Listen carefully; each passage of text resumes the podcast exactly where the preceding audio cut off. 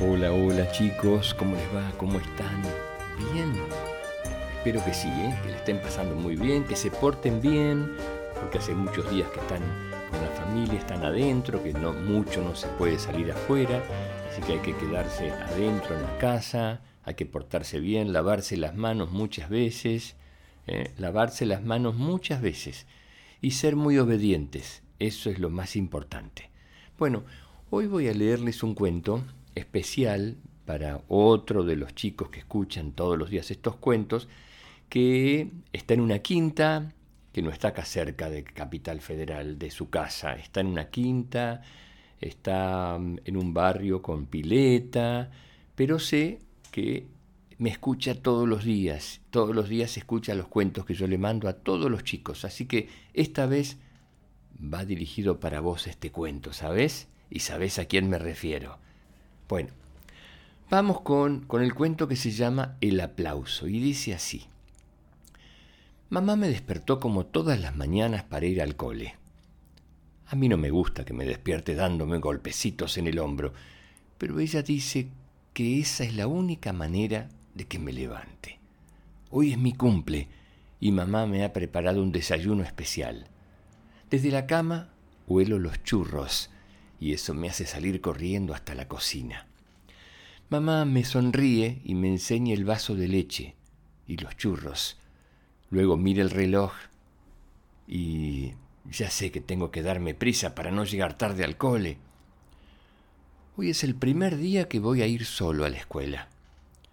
Era mi primer regalo de cumpleaños. Todos mis amigos hace tiempo que van solos al cole, pero mis padres siempre me decían, cuando cumplas nueve, también vas a poder hacerlo vos solo. He estado entrenando muchos días, como los futbolistas, para aprenderme bien el camino. Hoy solo tengo que repetir lo que había aprendido. Puse los libros en la mochila y salí a la calle. Aunque iba por la acera, me pegué todo lo que pude a la pared. Un día, que me llevaba mi padre, casi nos atropella una bicicleta. Nos asustamos mucho. Mi padre dijo que no se dio cuenta porque el ciclista no había tocado el timbre, es decir, la bocina, pero yo no podía fiarme de eso y tenía que apartarme de ese caminito pintado de verde por donde solían venir las bicicletas. Empecé mi aventura como si fuese un explorador de los que aparecen en las pelis.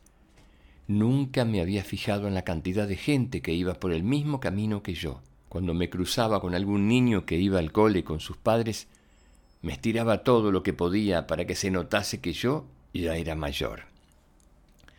Vi a muchos mayores que caminaban muy deprisa. Dos casi chocan conmigo, pero sigo estando muy atento y me aparté a tiempo. ¿Por qué los mayores no tienen que fijarse tanto como yo? Pasé al lado del parque donde juego todas las tardes. Mientras caminaba iba dándole con un palo a los hierros de la verja. Una señora me hizo una seña, poniéndose el dedo en los labios, mientras me señalaba el carrito de su niño pequeño. Creí que lo había despertado. No sabía que estaba haciendo tanto ruido.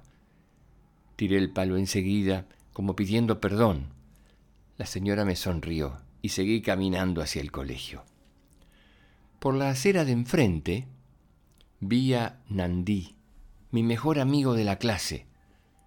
Lo saludé muchas veces con la mano, pero no me vio. Él ya estaba acostumbrado a ir solo y no se fijaba tanto como lo hago yo. Llegaba el momento más complicado. Tenía que cruzar la calle. Me paré en el semáforo, que estaba con el dibujito del señor en rojo, sabía que todavía faltaba un rato para poder cruzar, porque tenía unos números que iban pasando. Me entretuve mirando el perro que llevaba un señor que se puso a mi lado en el semáforo. A mí me gustan mucho los perros, aunque en casa no quieren que tengamos uno. Dicen que hacen mucho ruido y molestaría a los vecinos. Los números se acabaron y se encendió el dibujito del semáforo yo podía pasar, pero mi padre me lo había advertido muchas veces. Me puse a su lado y llegamos juntos al otro lado. Lo que quedaba ya era muy fácil.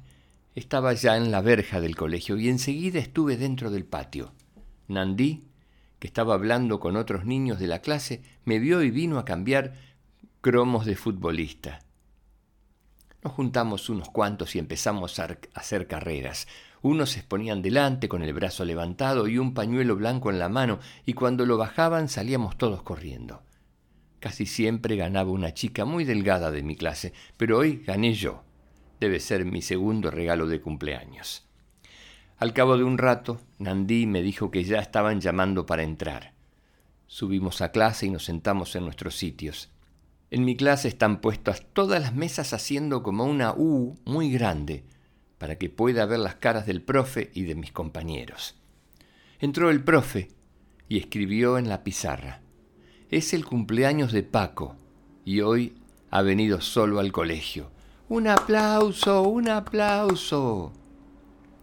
Entonces tuve el tercer regalo de cumpleaños.